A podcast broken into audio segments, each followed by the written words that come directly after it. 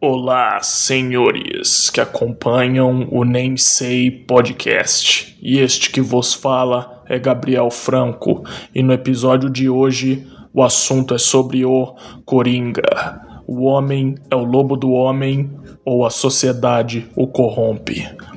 Vivemos em uma sociedade que o grande autor por trás do ponto de vista do homem é o lobo do homem é Thomas Hobbes, inglês, nascido em 1588 e morrendo em 1679 aos 91 anos, autor do livro Leviatã de 1651, onde expôs seu ponto de vista a respeito da natureza humana. Hobbes era pessimista quando o assunto era sobre a natureza humana. Para o filósofo inglês, na sociedade sempre haverá pessoas mais fortes e inteligentes que outras, que irão clamar o poder para si, gerando assim conflitos na sociedade e violência contra o próximo devido ao egoísmo e autopreservação do ser humano. Sendo assim, de acordo com Hobbes, deveríamos sacrificar parte da nossa natureza humana em detrimento de leis regidas por aristocratas e um rei absoluto, ou seja, o poder centralizado nas mãos de uma pequena parcela da sociedade que representaria os desejos de seu povo. Jean-Jacques Rousseau, 1712-1778, filósofo e conhecido pelo conceito que veio após Hobbes. Rousseau afirmava que o homem não é mau, a sociedade que o corrompe, partindo do princípio que o primeiro que cercou um punhado de terra e disse: Isto é meu, foi o que desencadeou uma série de crimes, mortes e guerras. Contudo, ele afirmava que a natureza humana é sobre o que se quer e o que se tem. Ele é um ser de sensações e somente deseja o que o rodeia, ou seja, apenas o que o corpo precisa: alimentação, uma mulher e um repouso. Conhecendo estes conceitos, temos duas versões do Coringa que corrobora com estes dois filósofos. A primeira é o Coringa de Heath Ledger, no filme Cavaleiro das Trevas de Christopher Nolan, que reafirma a tese de Hobbes. No filme, ele incessantemente tenta convencer o Batman que o ser humano é tão podre e egoísta a ponto de pensarem apenas em si mesmos e que as pessoas são tão boas quanto as leis permitem que sejam. Na cena do interrogatório, o Coringa é interrogado por Batman e ele diz: Para eles, você é só um louco, como eu. Eles precisam de você agora. Quando não for útil, vão expulsar você. Como um leproso. A moral, honra deles é uma piada ruim. Se esquecem no primeiro sinal de problema. As pessoas são tão boas quanto o mundo permite. Eu vou mostrar. Quando o mundo acabar, estas tais pessoas civilizadas vão comer umas às outras. Nesta fala do Coringa, entendemos que as leis, moral e honra de nada valem quando ele diz que é uma piada ruim.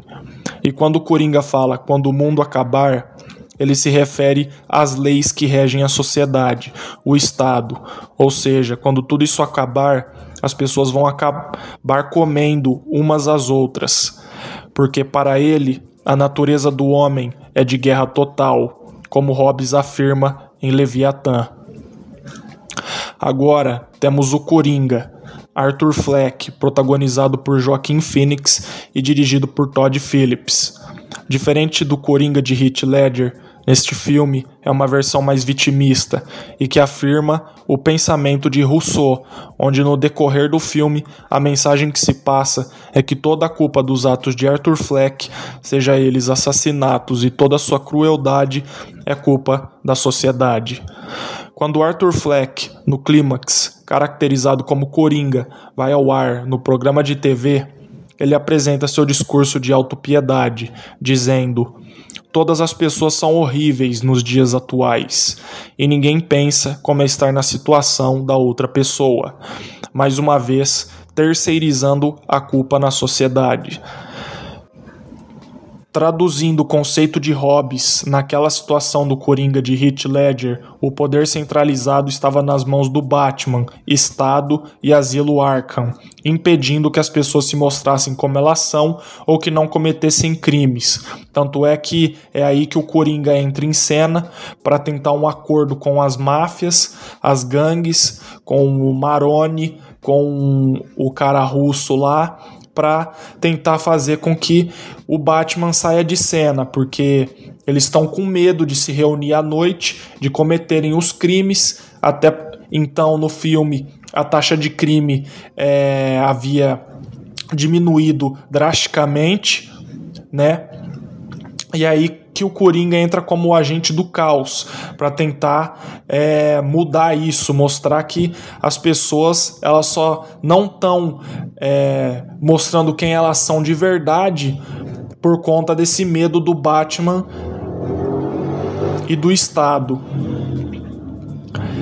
Então, aqui agora a gente tem a segunda versão do Coringa, do Arthur Fleck, que mostra, né, e afirma a percepção do Rousseau, que em princípio as pessoas são boas, mas a sociedade as corrompem, terceirizando a culpa, mas desta vez na sociedade, que acontece na segunda versão do Coringa, que no decorrer do filme uma série de tragédias, né, acontece com o Arthur Fleck, né, as pessoas humilham ele, pisam nele, e é aí que ele coloca é, toda essa culpa dessa crueldade que ele, que ele comete no, no decorrer do filme né, nessas pessoas né, que fizeram com que ele se tornasse esse psicopata, esse maluco.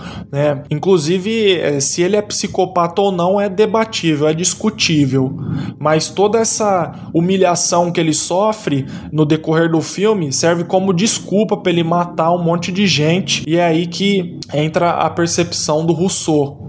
A sociedade o corrompe, né? Mostra que ele era bom, tentou trabalhar num emprego, né? Mas é que a sociedade humilhou ele. E é aí que ele entra em cena matando todo mundo lá e terceiriza a culpa na sociedade. Então, o Coringa partindo da visão de Hobbes do Heath Ledger no filme Cavaleiro das Trevas, ele apresenta o conceito das pessoas que não importa as leis, não importa o poder centralizado no Estado, o poder do Estado, o poder das leis. Os homens são tão maus, são tão ruins que uma hora eles vão surtar, eles vão se revelar quem eles são de verdade. É isso que o Coringa do Heath Ledger tenta provar no Cavaleiro das Trevas. Tanto é que na cena na, na cena inicial do filme, o que eles estão roubando o banco lá, né? E o Coringa está sendo apresentado. Eles são uma gangue e o Coringa fala: que se eles matarem o parceiro deles, é, mais grana é, sobra para eles dividir entre si. Então, é, a, eles vão matando lá entre eles, né? Falando, não, o chefe me falou que se eu matasse é, tal pessoa, é, mais grana vai sobrar. Aí ele fala, estranho, é, ele falou a mesma coisa para mim. Não, não. Aí o cara vai lá e mata o cara. Né? Então significa o que essa cena aí, né? Que as pessoas são tão podres que elas vão fazer tudo, né, por dinheiro. São tão ruins que elas só vão pensar, são tão ruins, são tão egoístas que elas só vão pensar nelas mesmas, né, no dinheiro.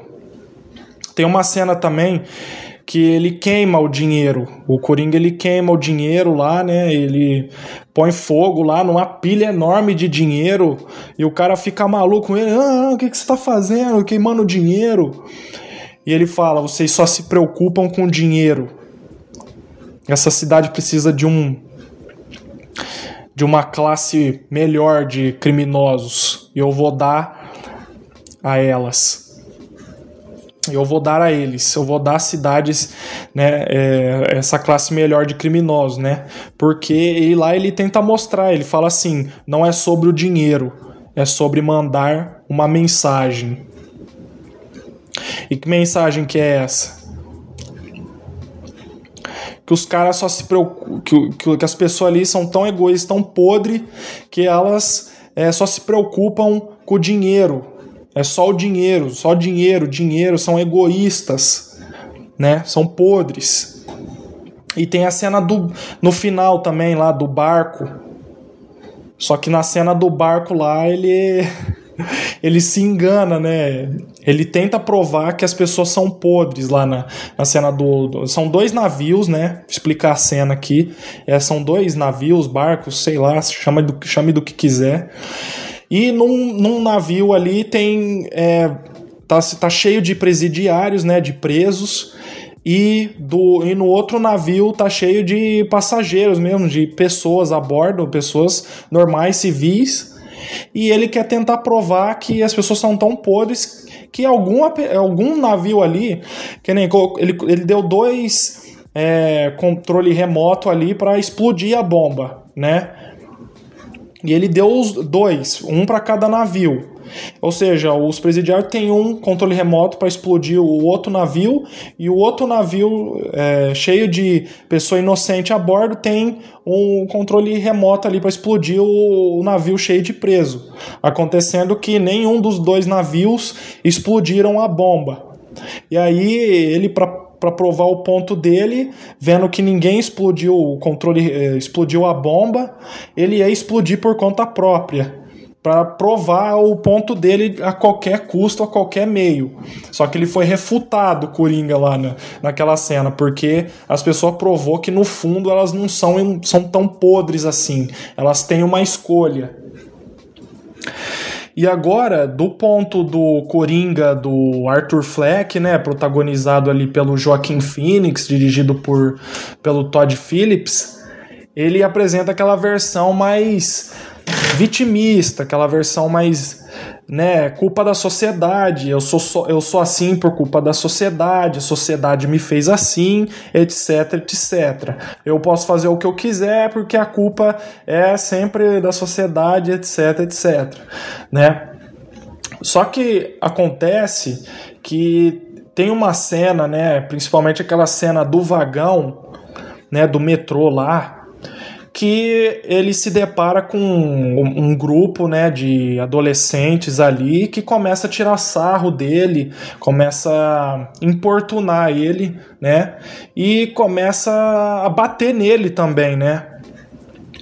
E aí é onde ele é, mostra toda. mostra a sua verdadeira face, né? Ali ele mostra a verdadeira face, saca um 38 ali e atira pra valer, queima roupa nos caras, né? Inclusive tem um cara ali que começa a se rastejar, que tava vivo ainda, e ele não mostra misericórdia, né, desse cara aí, né?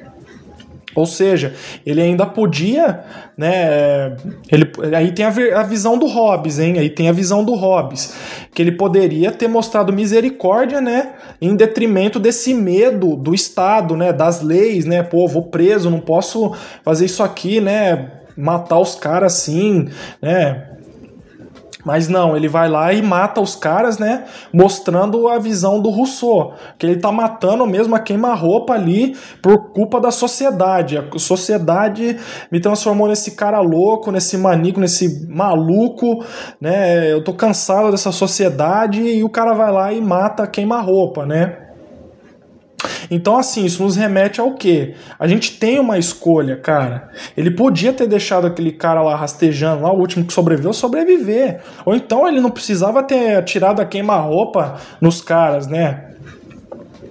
Não precisava, a gente sempre tem uma escolha, né? Que nem na cena do Coringa do Hit Ledger, os presidiários lá, né, que tava no navio, eles podiam, eles tinham toda a desculpa do mundo para matar aqueles inocentes que tava ali para salvar a própria pele deles, né? Afinal são presidiários, são, são, são presos ali, né? São bandidos, né? Eles podiam culpar a sociedade e tudo mais, mas não, eles não apertaram o botão ali e E então, cara, isso aí é, é um exemplo grande que a gente, no final, a gente tem uma escolha, cara. No final ali eles sabiam que se eles explodissem aquela bomba ia matar é, muitos inocentes, entendeu? Então é aí que o Coringa foi refutado, né, né, nesse filme, né? A visão dele foi refutada e o Batman lá no Cavaleiro das Trevas, né? Ele fala: nem todo mundo é podre igual você. E aí o Coringa do Heath Ledger tem uma hora lá que ele fala: a insanidade é como a gravidade, só precisa de um empurrãozinho. Querendo, é, é, querendo dizer que no fundo todo mundo é podre, só precisa de um empurrãozinho. Só precisa, né? Empurrar, vai lá, ó. Insanidade tá, a loucura tá aí, só precisa dar um empurrãozinho. Bom, é, esse podcast chega aqui até porque já ficou até longo, mas ficou muito bem explicado. É, eu agradeço a sua companhia, é, obrigado pela presença, pela companhia, por, por escutar esse, este que vos fala. Muito obrigado. Significa muito para mim você que escuta. Valeu. Este podcast foi produzido e narrado por Gabriel Franco.